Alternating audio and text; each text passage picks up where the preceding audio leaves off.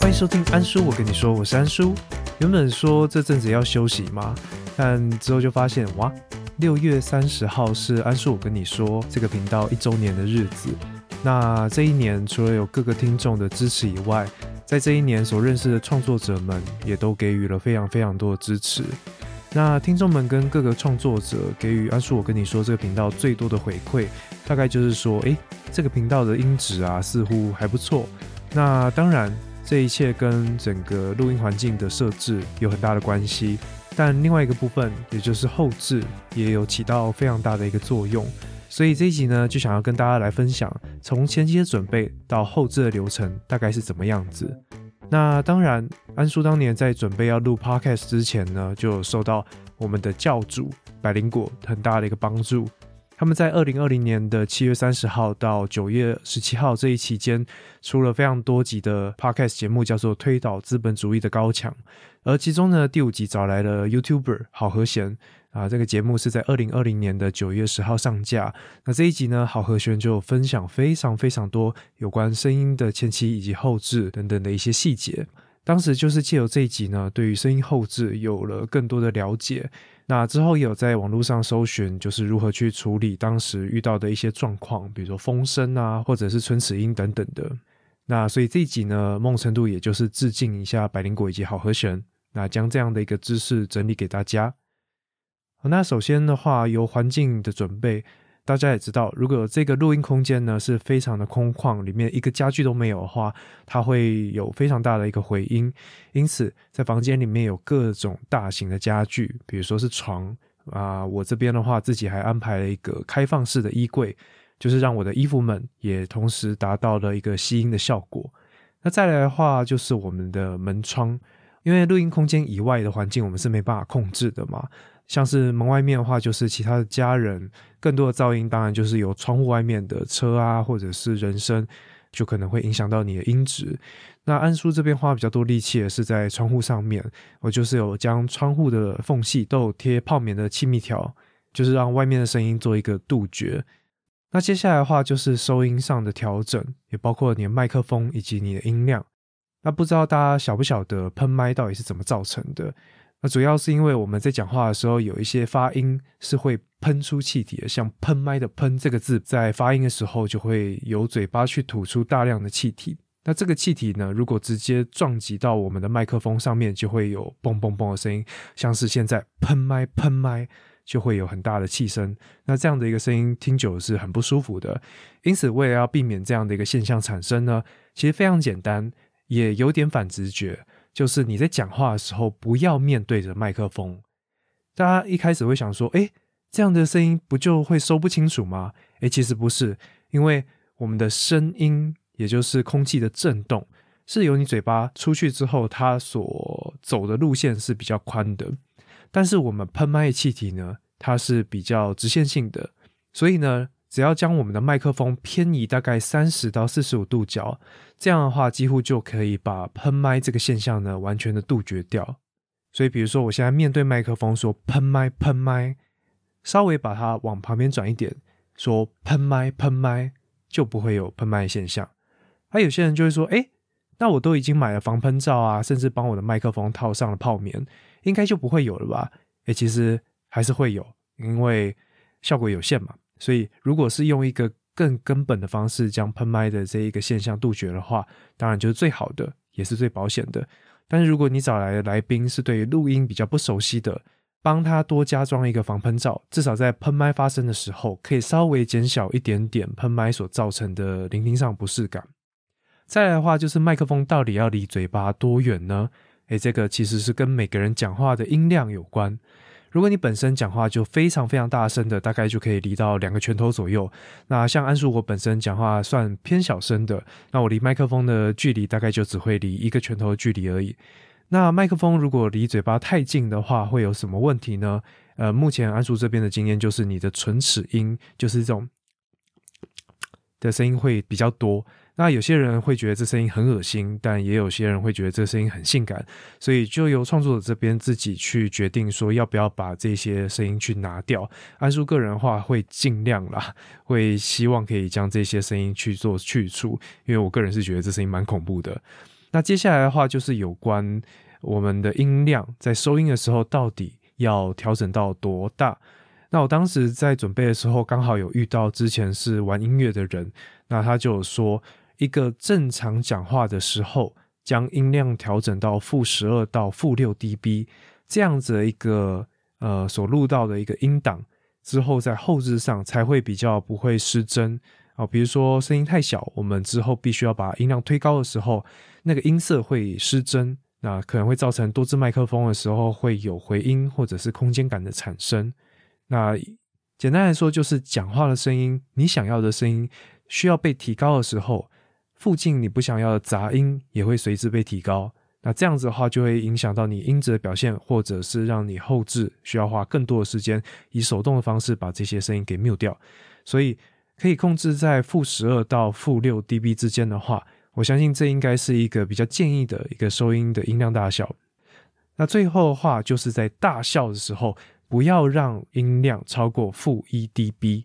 原因是因为数位收音它最大只能收到零 dB，超过零 dB 以上的音量呢，就是所谓的爆音。因为爆音就等于失真嘛，那爆音的话就会让节目听起来不是那么的舒服。因此，在音量调整上就要做适当的微调，或者是在录音之前就要跟所有参与者讲说，大笑的时候就稍微将你的头撇开，离开麦克风一点点，用这样的一个方式呢，去减低一点点的音量啊，让整个音档的音量是在一个适当的范围内。当然，记得啊，头撇开的时候不要撇到另外一只麦克风啊，跑到别人的麦克风那边笑，那这样的效果是一点用都没有的。好，所以以上呢就是有关房间的设置。以及麦克风还有音量调整三件事情。那以上的东西设定好之后，我们就开始录音啦。录音结束之后，第一件事当然是赶快存档嘛，然后赶快备份，否则音档损毁或者是丢失的话，真的是非常非常的崩溃嘛。所以记得一定要备份。那接着就会到了后置流程。那安叔从一开始到现在所使用的后置软体都是 Audacity，就是当一个免费仔到现在。那所以我后面所讲的效果都会是用 Audacity 它上面所使用的字来做陈述。然后这步骤总共有七步：第一个，噪音控制 （Noise Reduction）；第二个，噪音门 （Noise Gate）；第三个是从网络上找到的一个 plugin，去除那个呲呲声，那，英文叫 de-esser；第四个，图形等化器 （Filter Curve）。第五个响度正规化 （loudness normalization），第六个压缩器 （compressor），以及最后输出之前的一步限制 （limiter）。那安叔就想要用一个呃演绎的方式吧，那就跟大家介绍一下这不同的流程它所带来的效果是哪些。那接下来要示范的流程呢？如果你是用喇叭播出的话，可能感受不会那么深。那所以你身边如果有耳机或者是降噪耳机的话，就可以戴起来聆听，稍微去感受一下那个差异啦。好，那就要开始喽。首先就是将录音环境中会发出噪音的东西关掉，像是电扇以及冷气，所以关掉。虽然这些声音也许有机会被降噪这一个效果给去除，但之前有做过一些测试啊。如果冷气是在夏天它跑的比较，你也知道比较激烈的时候，那它运转声是没有办法借由单纯的降噪给去掉。呃，不讲话的时候它是安静的，但是你的讲话的声音背后还是会有嗡嗡嗡的运转声。因此，如果你想要追求好一点的音质的话，就关冷气，或者是换一台更好的冷气。我不知道，反正我没接夜配。那并且要记得把你的门窗都关好，让你的录音环境是在一个可控的范围内。那接下来的话就要先介绍一下 Audacity 它内建的降噪抑制。Audacity 身为一个免费的软体哦，它的降噪抑制 Noise Reduction 并不是那么的聪明。你必须先给它一段音档，然后跟它讲说这些叫做噪音，然后它才有办法对于整个音档来进行辨识。然后进行降噪。所以在录音之前，我都会录五到七秒的时间，留这样的一个空白，之后在后置的时候来进行降噪使用。所以就给它五秒好了。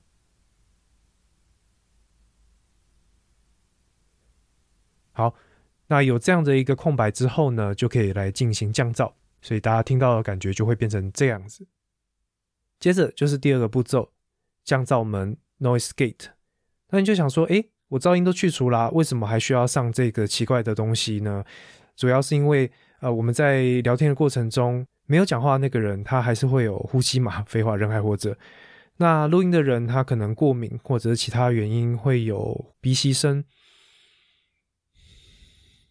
像这样的一个很小声、很小声的声音。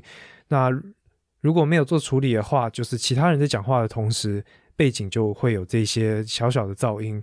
那我们在聆听上似乎就会受到一些干扰嘛。所以降噪门它的功能就是针对一些小的声音，比如说刚刚讲的鼻息声，或者你在摸衣服这些声音呢，来做消除。但是大家不要把它想的太厉害哦，就是说，如果你是边讲话，然后边有其他声音发生，像现在这样子的话，它是没有办法把呃各个声音去做分离，并且把其中一部分，像刚刚是摸衣服，将这样的一个声音做去除，它的能力只有在安静的时候的那些小小的声音才有办法去做处理哦。所以它的效果有限，但是我认为它是一个非常方便的一个工具哦，去减少一个人在讲话的时候，另外一个人发出的一些些微的声音，来影响听众的聆听。那第三个效果是去呲呲声 （de-esser）。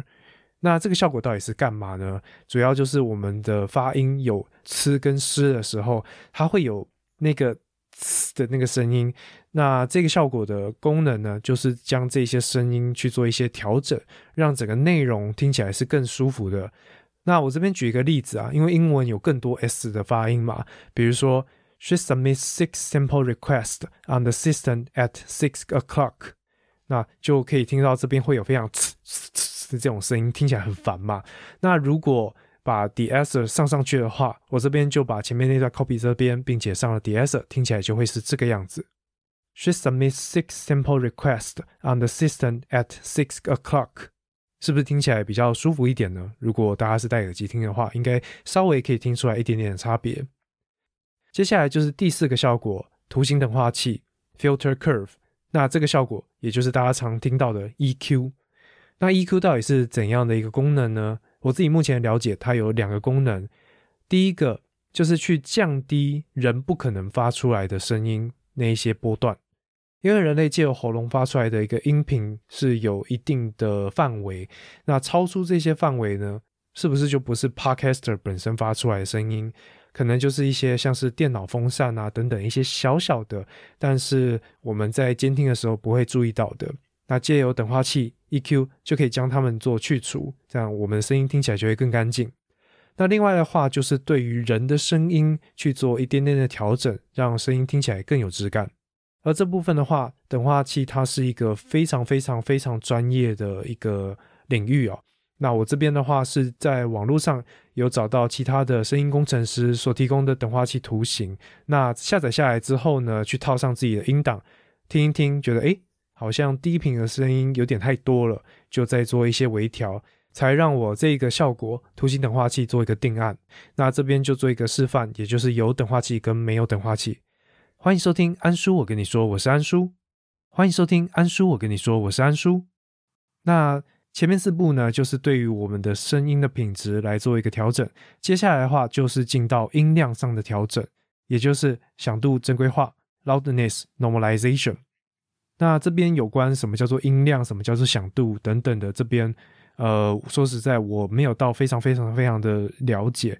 那网络上有各式各样的影片以及文章来做介绍。那这边的话就直接讲怎么使用它。它里面的话就是有一个栏位，它的单位就写了 LUFS。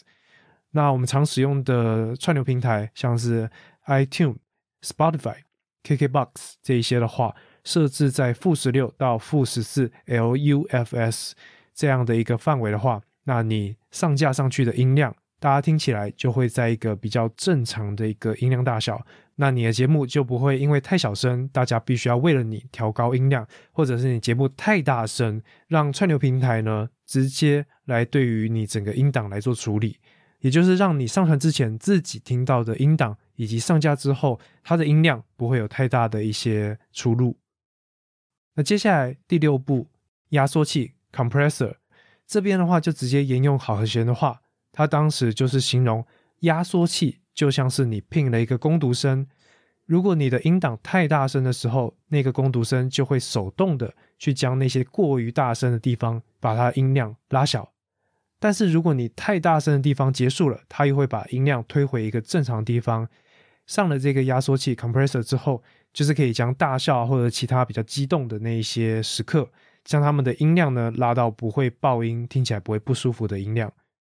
那在这六步完成之后呢？安叔这边才会开始做剪辑，因为剪辑是一个非常耗时耗工的一个过程哦。如果你在一开始还没有做后置的时候来进行剪辑的话，一直听那些音质很差、没有降噪音档啊，自己应该也会很不舒服嘛。所以在以上的操作结束之后，才是剪辑开始。那如果你是一个访谈节目，有不同轨道的音档的话，我们当然前面这六步就是各自哦，各自对不同的音轨都做一次。都做完效果，也都剪辑完之后呢，就会再进行混音，将这一些混成一轨。那混成一轨的目的是什么？就是因为每一轨我们各自做了音量调整之后，它是符合音量的需求，但是在混音之后呢，每轨叠加在一起，可能又会再一次的超出我们的音量。所以这边的话，我就会直接再上一个限制 limiter 这个效果。那限制的门槛是负四点五 dB。上的这个效果是确保我最后输出的音量呢是在一个合理的范围内，不会因为叠加而产生爆音，做像是最后一道保险嘛。而这边也要提醒一下，如果你的节目是有 intro 或者是 outro 的音乐的话，安叔这边的习惯也会将音乐来进行响度正规化，以及后续呢将录音档以及音乐混音之后呢一起上 limiter。总之，最后最后在输出之前呢，就是会上这一个限制。limiter 这个效果来确保音档的音量是在一个合理的范围内。好，以上的话就是安叔整个后置流程，不晓得大家这样听下来有没有听懂？因为我知道没有画面的话，真的真的很困难。那另外的话，大家如果自己打开 Audacity，打开这些效果，也会发现里面有非常非常非常多的参数可以做调整。那安叔这边并不是说什么自己要偷藏一步啦，而是想要跟大家讲。这些参数真的都是 case by case，没有办法提供一个万用的参数哦，然后让大家一体适用。因为如果可以这样子的话，就不需要做参数的调整了，对吧？所以最快的方法就是在你录完音之后呢，自己来做这些效果的测试，用自己的双耳去听，去听这些效果上上去之后，那些前后的差异，以及这样的一个效果上上去之后，是不是自己想要的结果？像是第二步噪音门 noise gate。我觉得在使用上就要多注意啦，因为 noise gate 如果调整不好的话，有些人讲话他的尾音是比较小声的，拉比较长的，就很容易被这个效果直接给剪掉。所以我这边才想要跟大家稍微介绍一下各个效果是什么，那你在之后的调整上才有一个依据去寻找，诶。到底哪里发生的问题，而不是傻傻的就一步一步一步照着我这个步骤走。那最后输出说，哎，怎么音档出了一大堆问题？按数这边我被供干嘛干嘛干嘛的？我还是要跟大家讲，参数调整真的是 case by case。那如果大家有任何问题的话，都欢迎大家私讯来这边，我们可以一起做讨论，一起做研究。那当然还要讲另外一件事情。安叔真的不是什么声音后置的工程师，资讯都是网络上自己自学的。那有很多地方可能都有讲错，那也就拜托各位专业大大不要编得太大力。如果有发现安叔这边有任何讲错的，或者是有更好的建议的话，也都非常欢迎各位的指教以及交流。好，以上就是安叔后置流程的分享。那希望这些分享呢，能够帮助到各位创作者，或者是让接下来也有想要进入 Podcast 圈的听众们来做一些参考。那这期的节目就到这边，我是安叔，我们下集再见，拜拜。